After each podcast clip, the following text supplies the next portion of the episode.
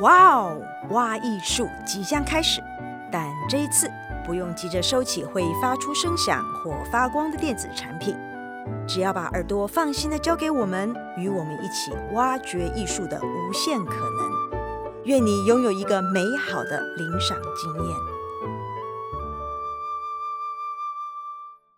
各位听众朋友，大家好，我是蔡博，欢迎收听由台中国家歌剧院制播的 Podcast。哇哦！挖艺术，说故事，想故事系列。今天我们要来聊聊蒲松龄创作的《聊斋志异》里面的狐仙。这本书里有近百篇写狐，如红玉、丫头、新十四娘等等。蒲松龄用一支生花妙笔，塑造了一个个美丽多情、聪慧且独具个性的狐女形象。首先，我们先来聊聊红玉。从前，在河北的广平，有一位冯老汉，他的儿子叫做冯相如，父子俩都是秀才。冯老汉年近六十，性情方正耿直，他们家常常穷得经常没饭可以吃。数年之间，老伴和儿媳妇又相继过世，家务事都由老汉自己操持。有一天夜晚，冯相如在月光下乘凉，忽然隔壁有一名女子从墙上偷看他。这名女子长得挺美的，冯相如走到她的跟前，女子面带微笑。相如用手招呼她，她不过来也不离开。经过一再的邀请，她才顺着梯子过来，和相如一起过夜。相如问她的姓名，她说：“我是你邻居的姑娘红玉呀。”相如非常喜欢红玉，要和她定下终身为伴的盟约。红玉答应了。从那天开始，他们夜夜往来，长达半年之久。有一晚，冯老汉夜间起来，听到儿子在房间里面又说又笑，偷偷过去看，勃然大怒，叫儿子出来骂说：“你这畜生干了什么好事？我们家这个样子，还不刻苦读书，反而淫荡学坏。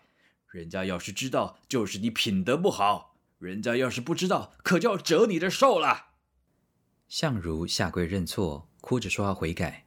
老汉也呵斥红玉说：“女孩子不守戒规，既玷污了自己，又玷污了别人。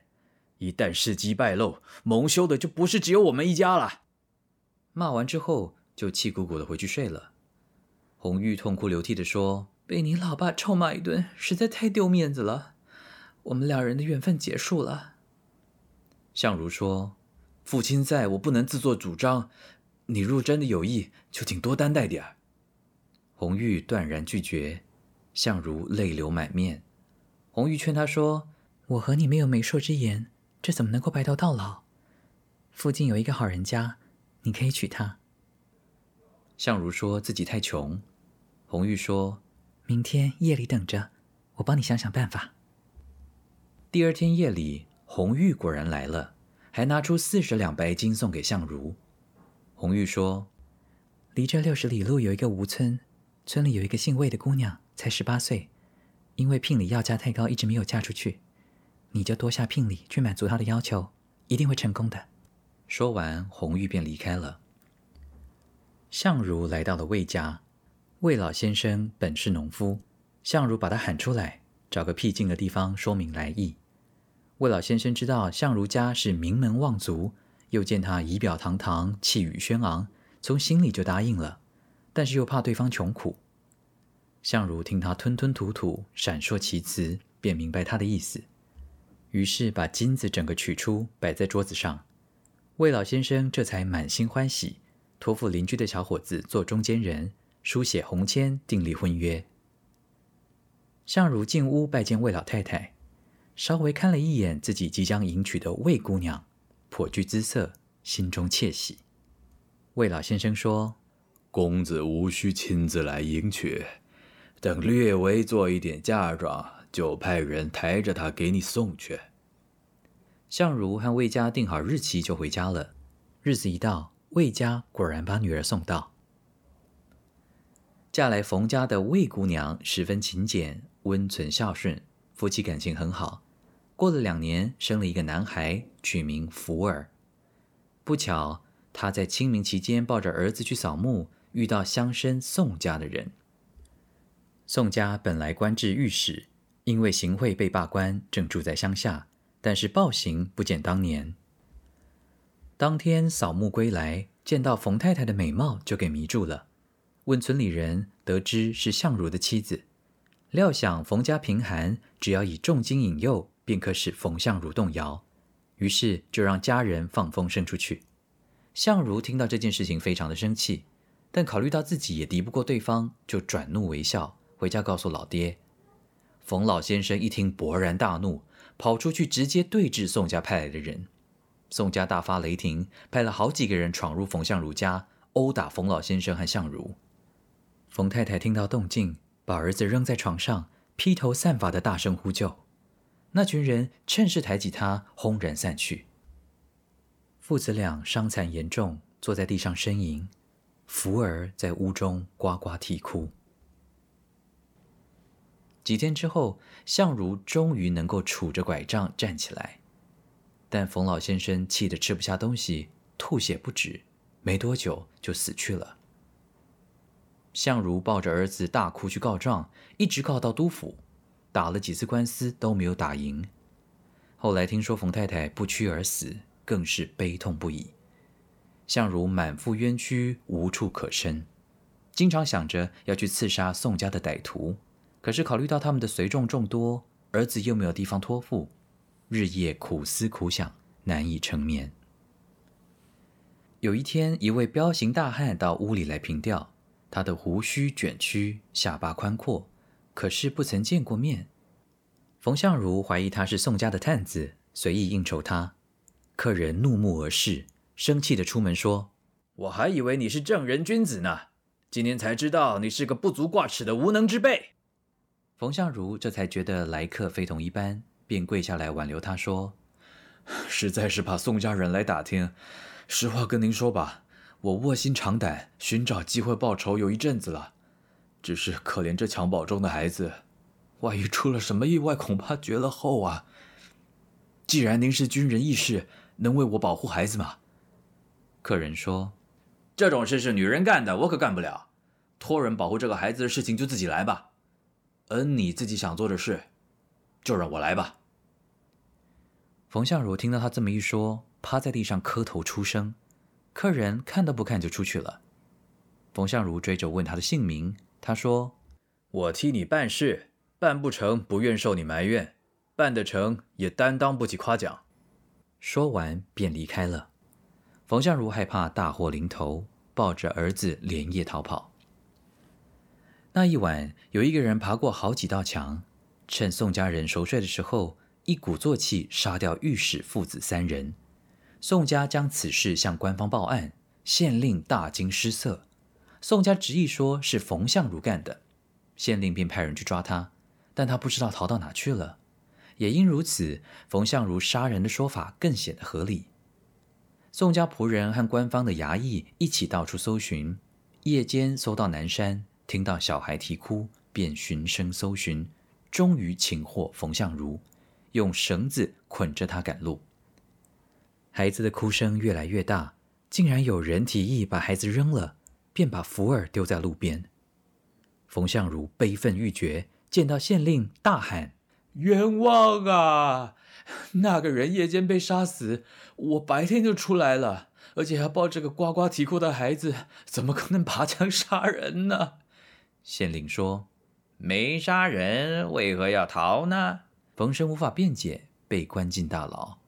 他边哭边说：“我死了没什么可惜的，可是孤儿有何罪呢？”县令说：“你杀了人家这么多孩子，杀你一个孩子有什么好抱怨的？”冯相如被革去秀才，虽然他屡遭酷刑，但是从不承认杀人。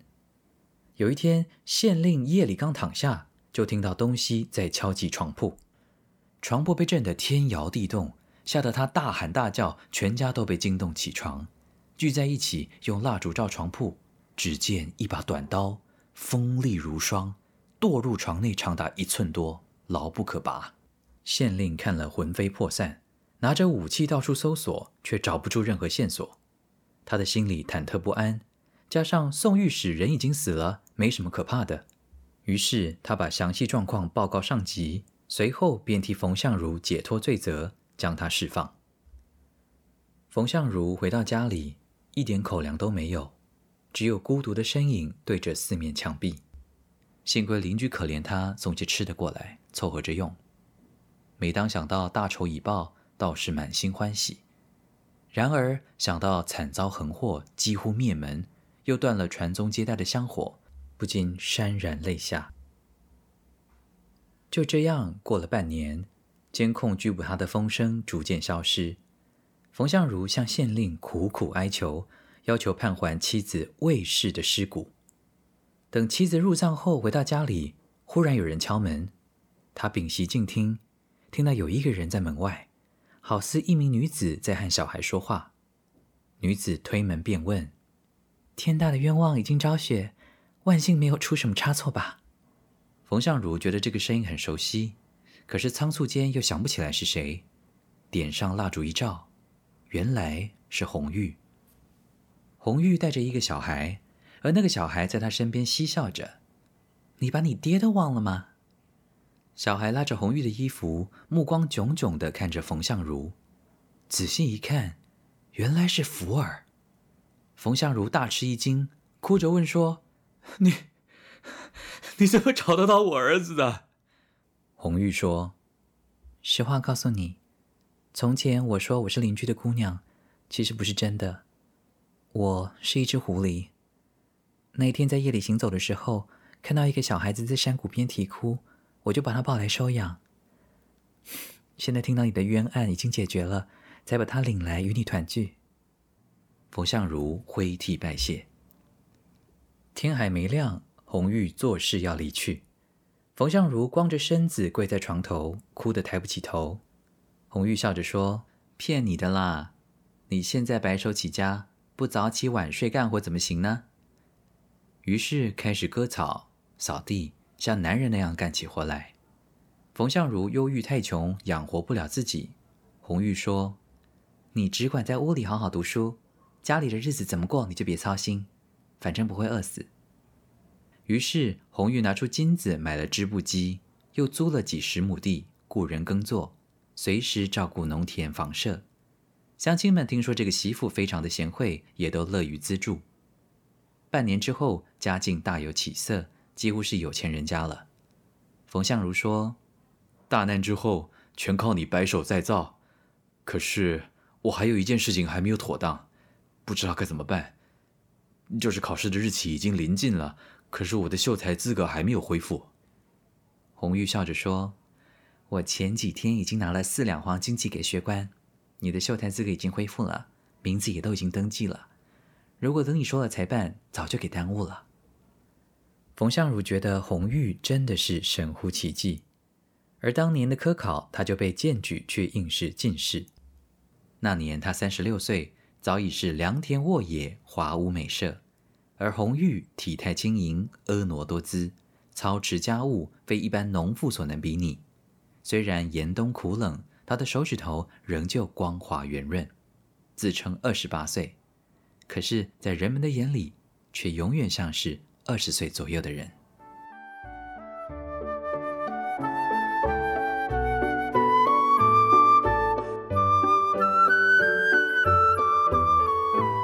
听完了红玉的故事，接下来我们要来聊聊另外一位狐女的传奇。她的名字叫做丫头。从前有一位秀才，他叫做王文，从小就非常的诚实。某年到楚地漫游，巧遇同村的亲戚赵东楼。赵东楼是个大商人，常常出外，数年不归。见到的王文，热情的邀请他去住所坐坐。赵东楼备了酒菜，两人互道家常。王文对于宅内不断有女子来回穿梭感到好奇，他问说：“呃，这是什么地方啊？”赵东楼说：“这是妓院，我久居在外，暂借此处为家。”席间，一位少女从门外经过，望见王文秋波平顾，眉目含情，真是如同仙女一般。王文禁不住问。这位美女是谁啊？赵东楼说：“这是婆婆的次女，小字丫头，已经十四岁了。嫖客们屡次用重金引诱她母亲，可是丫头啊，以年龄小为由，苦苦哀求，执意不从，以至于啊，遭到他母亲毒打。现在啊，呵 呵还待字闺中呢。你若有意啊，我愿当媒人。王文茫然地说：“啊，不敢存这个念头。您您的心意我很感谢，但是这没钱怎么办呢？”赵东楼答应借十金相助。王文赶忙拜谢，拿了借来的五两银子，要赵东楼去告诉婆婆。婆婆果然嫌少，但是丫头对母亲说：“母亲每天责备我不做摇钱树，恳请您不要因为小钱就放走了财神爷吧。”丫头的母亲答应了，让婢女去邀王文。丫头对王文说：“妾是樱花下流，不能与君匹配。您请囊求这一宿欢乐，明日怎么办呢？”窃坠风尘，实在不是我所愿意。看来再也没有像您这样诚实可以依靠的人了，请您今晚带我逃走吧。当晚，丫头用一道符贴在王文仆人的腿和驴的耳朵上，瞬间有如奔腾的野马，只听到耳边风声呼呼，眼睛都睁不开。天刚亮，便到了汉口。他们俩租屋住下，王文十分的惊讶。丫头说。说了，你不要害怕，妾不是人，是狐狸精。母亲贪淫，每天遭他虐待，心里怨恨。现在幸亏出了苦海，百里之外他就不知道了。幸好没事。王文一点也不怀疑，从容地说：“虽然有这么美丽的妻子，但家徒四壁，实在很难宽慰。恐怕有天你会弃我而去。”丫头说：“怎么会这么想呢？”现在做买卖也可以活啊，两三口人省吃俭用也可以自给自足。咱们卖了驴子做资本吧。王文按他的话把驴子卖了，在门前开了一个小店，与仆人一同做起生意。丫头则做披肩、刺绣荷花，每天收入不少，吃喝充裕。存了一年后，渐渐能够养婢女和佣人。某天，丫头低声悲叹地说：“唉。”今晚祸事要来了，母亲已经知道我的消息，一定要来逼我。如果叫姐姐来，我还不担忧，怕的是母亲自己来。夜深，丫头松了一口气，说：“啊，不碍事，是阿简来了。”过了不久，丫头的姐姐推门进来，劈头就骂：“你真是不知羞耻，跟人逃匿！母亲命令我来绑你回去。”说着，便拿出绳索套住丫头的脖子。丫头生气地说：“我只是跟着自己爱的人走，有什么罪过呢？”姐姐更加愤怒，拉断丫头的衣襟。家中的仆人、佣人都出来了，姐姐害怕，便逃跑了。丫头说：“姐姐回去，母亲一定亲自来，大祸不远了，可得赶快想办法。”于是，一伙人急忙变装，准备搬家。突然间，丫头的母亲闯了进来，大喊：“我就知道你不听话！”一定要我自己来吗？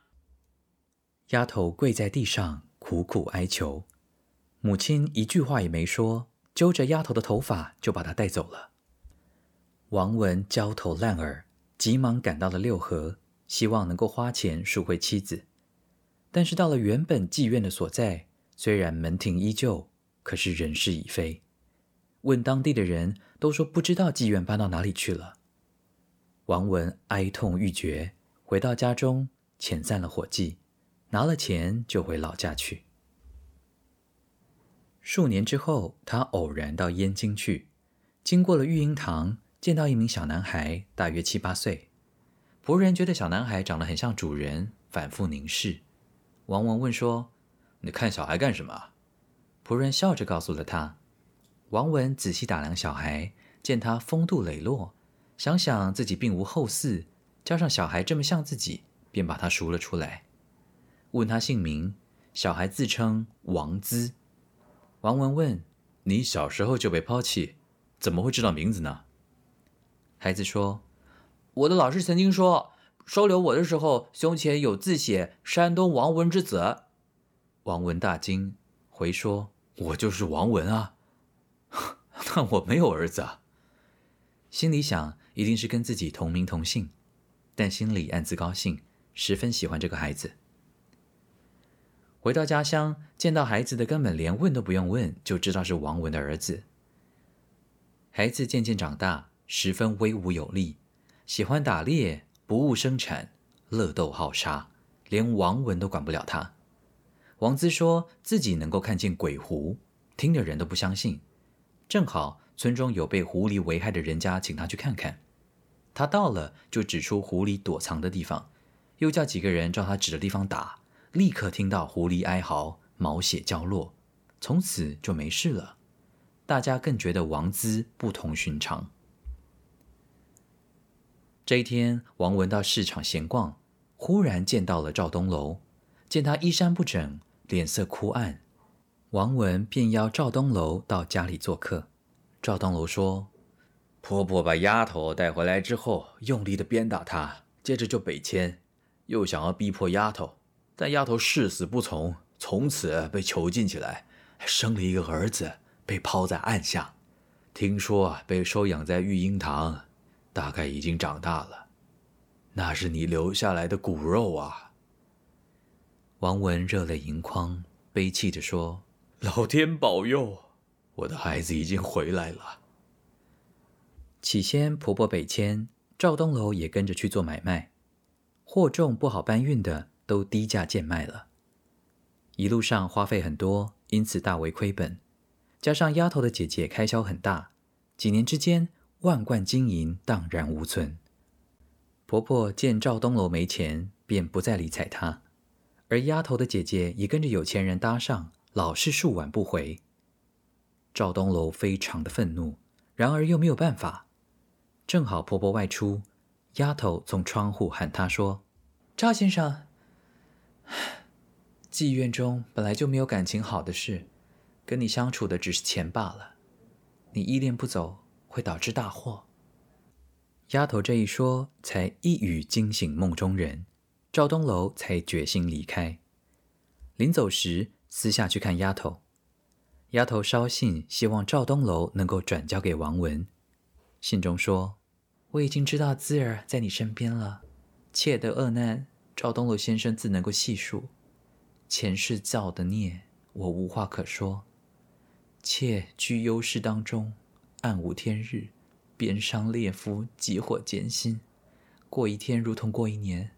你如果没有忘记在汉口雪夜衣单，互相搂抱取暖时的情谊，请与姿儿商量，一定能够救妾脱离厄难。母亲姐姐虽然残忍，可是毕竟是骨肉，请不要伤害了他们的性命。王文看了信，泣不成声。拿了些钱财送赵东楼回去。当时姿儿已经十八岁了，王文把事情的前后告诉他，又拿出他母亲的信。王姿听后怒目欲裂，立刻出发到了京城，找到了婆婆的住处。当时门前车马正热闹，王兹直接闯进去。丫头的姐姐正在与嫖客饮酒，见了王兹，惊讶地站了起来，吓得变了脸色。王兹猛然上前杀了他，宾客大惊，以为是盗贼。等看到女子的尸体时，早已变为狐狸。王兹持刀进去，见婆婆正在催促婢女做菜，她奔进门口，婆婆忽然不见了。王兹向四处一看，急忙抽剑向屋梁上射去，一只狐狸被箭穿心而掉了下来。王子砍下他的头后，便急忙寻找囚禁母亲的屋子。母子相见，抱头痛哭。母亲得知婆婆已死，愤愤地说：“唉，你怎么就不听我的话呢？”丫头命令王子把尸体葬到郊野。王子假装答应，却暗自剥了皮藏了起来。不仅如此，王兹还搜查婆婆的家产，把金银都收了下来。丫头与王文重逢，悲喜交加。殊不知，王兹却从袋中拿出两张狐狸皮献上。母亲愤怒地骂道：“你这个忤逆的儿子，怎么能够这样干？”丫头悲伤的死去活来。王文极力安慰，怒斥儿子。直到王兹把皮埋了回来，丫头才稍稍消了气。王文自从丫头回来之后，家境日盛，心里感激赵东楼，便回报他很多钱财。赵东楼这才知道，原来婆婆和丫头的姐姐都是狐狸。王姿虽然侍奉母亲极为恭顺，但要是不小心触犯了她，便会恶言相向。某一晚，丫头对王文说：“儿子有拗筋，不割去，终会杀人闯祸。”于是趁王兹夜里睡了，暗中捆上他的手脚。王兹醒了，大声的吼：“我无罪！”捆我干什么？母亲说：“要治你凶恶的病，你不要怕痛。”王兹大叫，可是挣扎不开。丫头用巨针刺王兹的脚踝骨侧，用力决断，崩然有声。又在王兹的肘间、脑际都照样刺了，才解开绳子，让他安睡。隔天天一亮，王兹便跑去恭候父母，潸然泪下的说。而昨夜在梦里回忆到先前的所作所为，都不是人干的，恳请父母原谅。王文和丫头听了高兴极了。从此之后，王兹变得温文儒雅，人人称羡。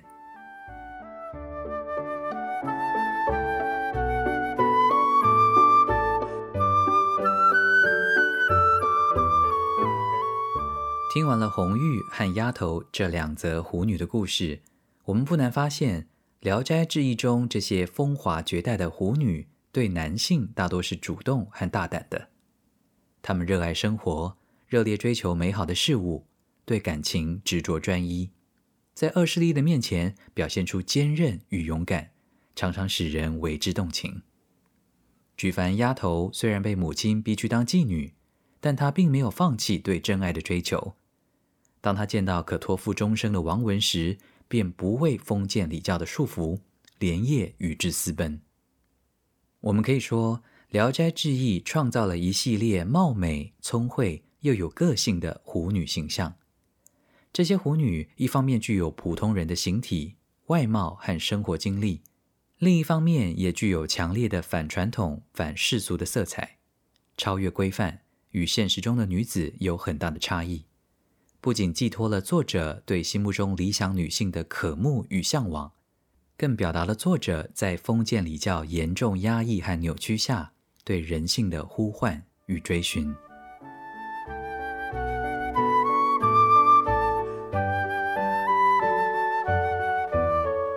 五月二十九日、三十日，在台中国家歌剧院有国光剧团所新编的京剧《狐仙》，欢迎听众朋友们前往观赏。